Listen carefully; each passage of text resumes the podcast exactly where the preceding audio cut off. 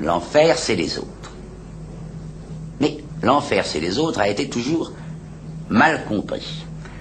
On a cru que je voulais dire par là que nos rapports avec les autres étaient toujours empoisonnés, que c'était toujours des rapports infernaux. Or, c'est tout autre chose que je veux dire. Les Ondes de Limo, un podcast d'Anne-Sandrine Di Girolamo.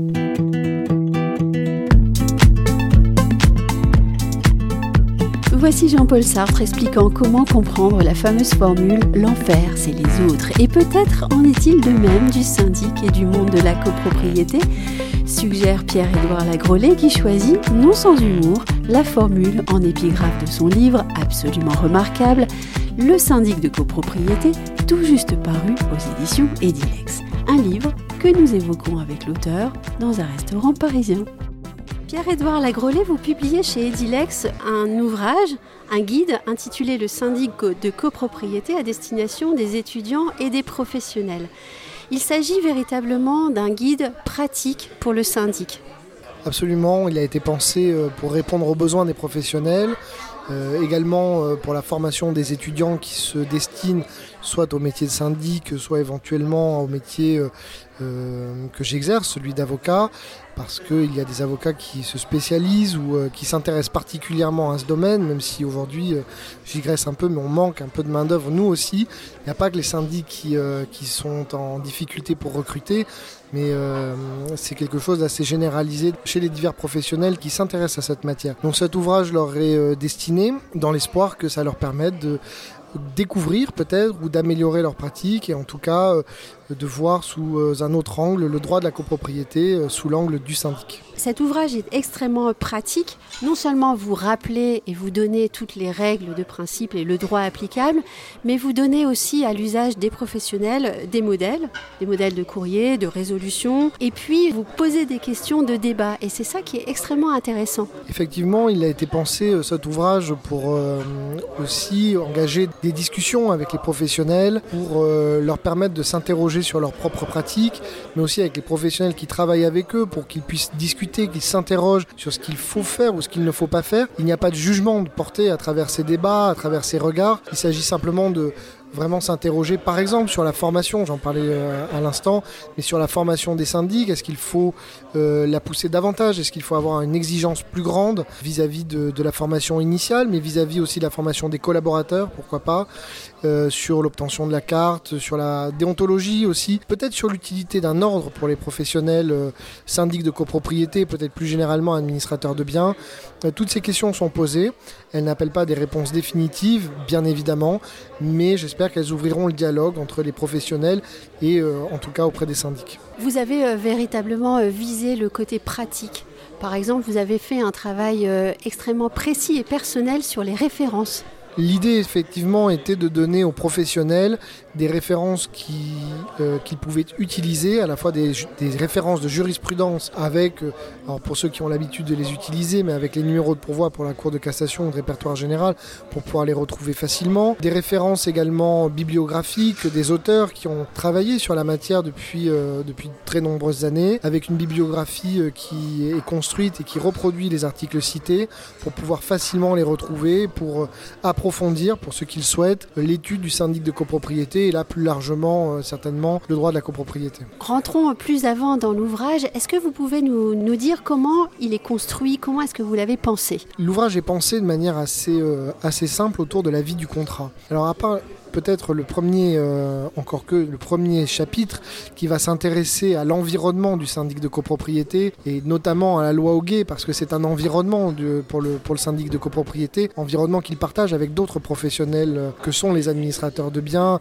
mais aussi euh, les agents immobiliers. L'ouvrage est construit autour de, la vie du contrat, de la vie du syndic avec sa copropriété avec son syndicat et ses copropriétaires. Donc il s'agit de discuter au fur et à mesure, de présenter et d'analyser la désignation du syndic, l'exercice de ses fonctions, donc de ses pouvoirs, de ses obligations, aussi de ses devoirs, il faut le rappeler. Ensuite le contrôle, bien sûr, hein, par le conseil syndical, par l'Assemblée générale, mais aussi le contrôle qui peut être plus euh, difficilement vécu par le syndic, mais qui est le contrôle qui est effectué par la DGCCRF et le contrôle évidemment qui est celui des juges. Il s'agit enfin de voir la fin des fonctions, fin des fonctions qui peuvent arriver de diverses manières. Ça peut être la disparition du syndic, personne physique ou personne morale, mais également la désignation d'un nouveau syndic, avec la conséquence que ça emporte, c'est-à-dire la transmission des archives, la désignation d'un nouveau syndic, de façon euh, amiable avec l'Assemblée générale ou de façon judiciaire parce qu'il n'y a plus de syndic ou parce qu'il y a une carence ou un empêchement. La question peut vous sembler étrange, mais est-il à jour de toutes les dernières réformes?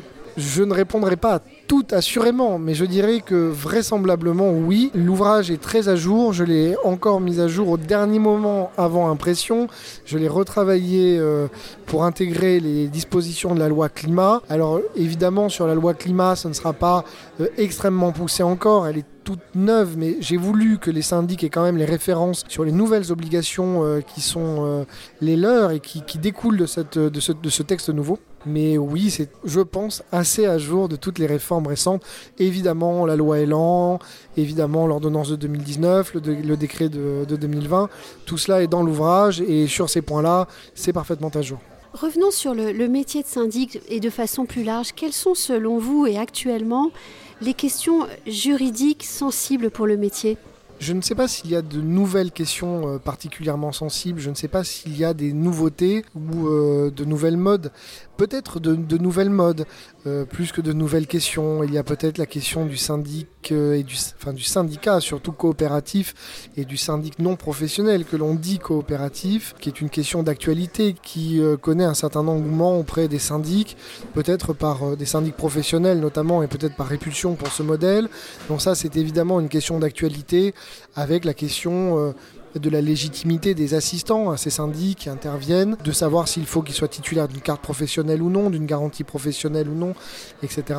Ça, c'est une question importante. Euh, une question s'est posée, se pose encore hein, depuis euh, les mesures euh, liées à la période Covid, c'est toutes les assemblées générales, pardon, les décisions qui sont adoptées par vote par correspondance.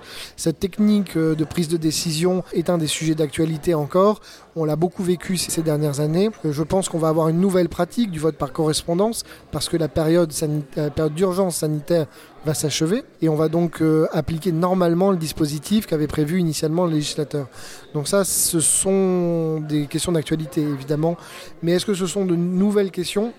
Non, on va s'intéresser aux modalités de prise de décision, à la régularité de la prise de décision.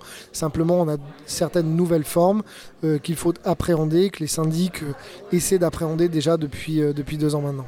Au quotidien, le métier de syndic est particulièrement euh, complexe pour les professionnels, mais aussi pour les copropriétaires, au fond. Pensez-vous que le syndic professionnel puisse encore faire euh, l'économie des services d'un avocat qui pratique le droit de la copropriété?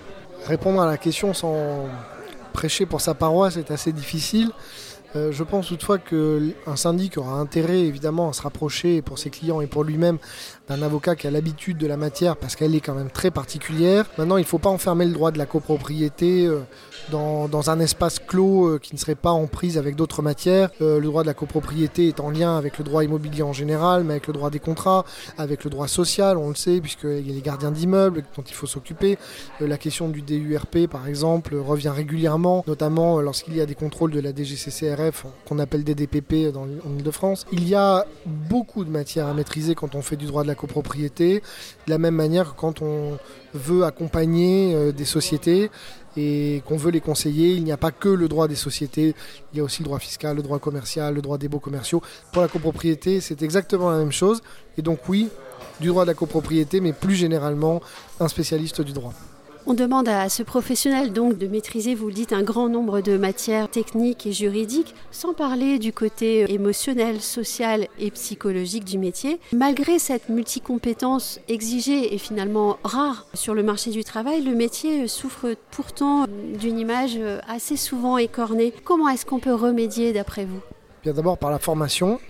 Je pense qu'il faut euh, mettre énormément l'accent sur la formation. Je le disais tout à l'heure et je le répète, c'est quelque chose de déterminant pour améliorer la compétence des personnels euh, au service des syndicats et des copropriétaires parce qu'il y a, on le constate parfois, euh, non pas un manque de bonne volonté, ni même, euh, ni même de, manque de bonne foi, il y a souvent un manque de compétences. Et ça, c'est la responsabilité des syndics, des titulaires de cartes, d'assurer leur propre formation, mais aussi d'assurer la formation de leurs collaborateurs, de ne pas les laisser en proie aux copropriétaires qui parfois en savent plus qu'eux. Et ça, c'est quelque chose qu'il faut vraiment changer et il faut protéger les pour pouvoir aussi attirer des gens sans qu'ils aient l'impression de tomber dans un guépier. Euh, c'est la première chose. La deuxième chose, je pense que c'est un rapport entre les professionnels eux-mêmes. On assiste parfois à des rapports conflictuels entre syndics de copropriété. Je pense que le code de déontologie euh, est une chose euh, excellente qui est arrivée à la profession et je pense que maintenant il faut développer sa pratique, de développer sa connaissance et de, de transformer le code de déontologie en une véritable pratique quotidienne du syndic, des syndics entre eux, des syndics avec leurs clients bien évidemment. Et ça je pense que peut-être le développement d'un ordre professionnel serait une, euh, serait une bonne mesure parce qu'elle permettrait une autorégulation, ce qui fait aujourd'hui défaut, même s'il y a des associations professionnelles, des chambres syndicales qui essaient de réguler, mais elles n'ont pas et elles ne pourront jamais avoir le poids d'un ordre professionnel qui pourrait prendre des sanctions. Et du côté des copropriétaires, qu'est-ce qu'on leur suggère pour mieux aimer leur syndic? De mieux les écouter, de mieux faire attention à leurs conseils, de comprendre que les syndics sont là pour les accompagner, pour les aider et surtout pour assurer la défense collective de leurs intérêts, de leurs intérêts collectifs et non pas de leurs intérêts individuels. Et je pense qu'à partir de ce moment-là, les rapports seront bien meilleurs entre copropriétaires et syndics, c'est-à-dire en comprenant le rôle de chacun. Que le syndic n'est pas le concierge de l'immeuble, qui n'est pas l'entreprise de nettoyage et qui n'est pas au service des copropriétaires pris individuellement pour régler leurs problèmes du quotidien, mais pour gérer un ensemble, un ensemble de copropriétaires qui forment collectivement ce qu'on appelle le syndicat des copropriétaires et dont le syndic est le représentant légal. Et quel sera votre prochain ouvrage alors? Il reste à déterminer. il y a des projets avec, euh, avec l'éditeur Edilex. Il y a surtout d'autres ouvrages qui sont déjà sortis et ça me permet d'en parler parce que euh, c'est une belle collection que celle du guide de la copropriété euh, qui était celle du professeur Athias et que nous avons repris et dont on se partage certains thèmes avec Jean-Marc Roux qui vient de publier un ouvrage sur les charges de copropriété avec euh, la collaboration de Denis Brachet et il y aura d'autres ouvrages qui vont venir notamment l'Assemblée Générale, le Conseil syndical et d'autres et ça va former une très belle collection pour les praticiens de la copropriété.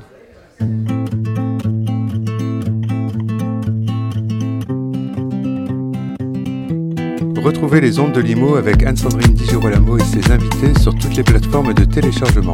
Suivez toute l'actualité de votre podcast Les ondes de Limo sur les pages Facebook et Twitter d'Anne-Sandrine Di